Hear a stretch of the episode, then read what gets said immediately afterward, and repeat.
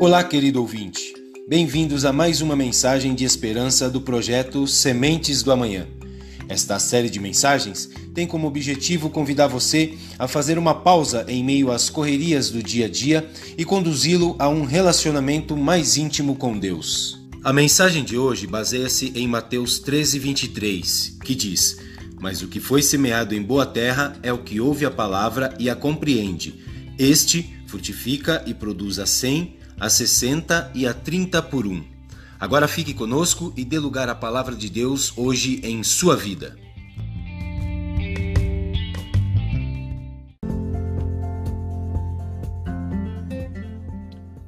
Eu tenho aproveitado o meu tempo livre para cuidar do meu jardim.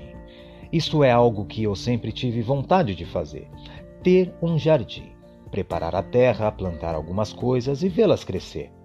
O que eu não sabia é que isso dá muito trabalho.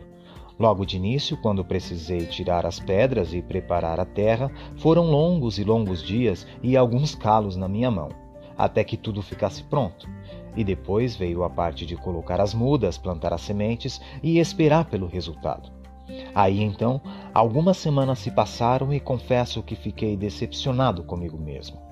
Algumas plantas secaram, outras apodreceram e a minha muda de pitanga parecia estar brincando de estátua, simplesmente não cresceu nada. A minha irmã, que entende bastante de plantas, me fez uma visita e, quando olhou o meu jardim, sentiu pena daquelas plantas estarem ali comigo.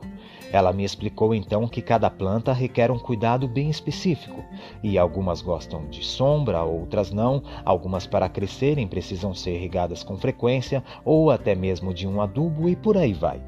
Isso me ajudou e muito a fazer as mudanças necessárias, e eu passei então a colocar cada coisa no seu devido lugar. Adubar corretamente, regar mais o que precisava ser regado e, é claro, não esquecer de arrancar aqueles matinhos chatos que crescem tão rápido e, se a gente não arrancar, tomam conta do nosso jardim. Agora, com meu jardim sendo cuidado e regado periodicamente, quem sabe em alguns anos eu possa provar algumas pitangas da árvorezinha que plantei.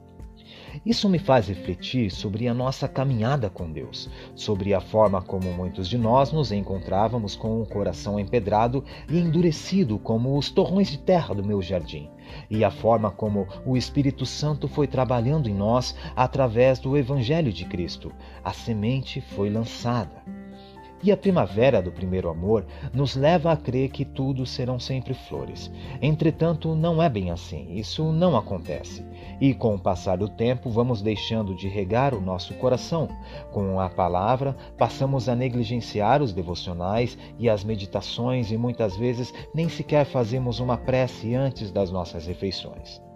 Toda planta, para se manter viva, precisa de água, e a nossa água espiritual é a palavra de Deus.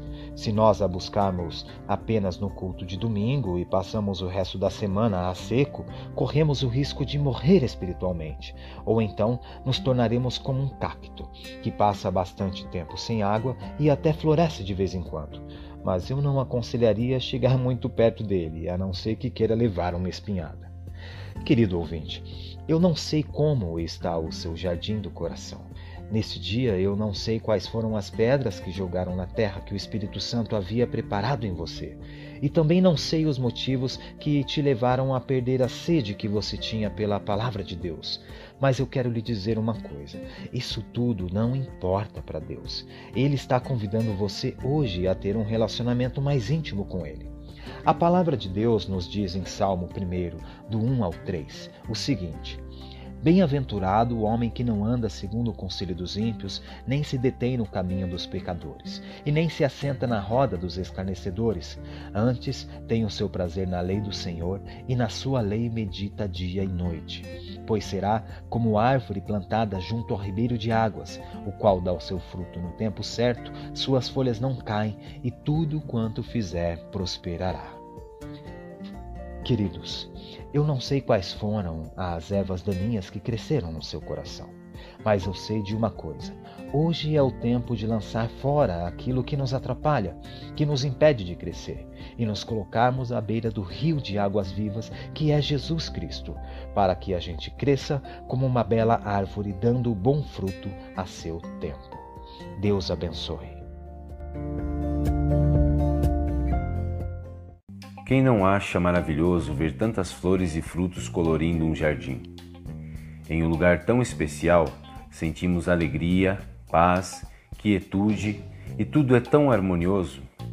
Se pensarmos nas flores, por exemplo, de forma geral, podemos dizer que parecem todas iguais: raiz, caule, folhas e pétalas. Mas cada uma tem características próprias que as tornam insubstituíveis. As árvores também são singulares. É tão bom sentar à sombra delas e descansar, ler um livro, e se tiver frutos, então ficam mais atraentes ainda.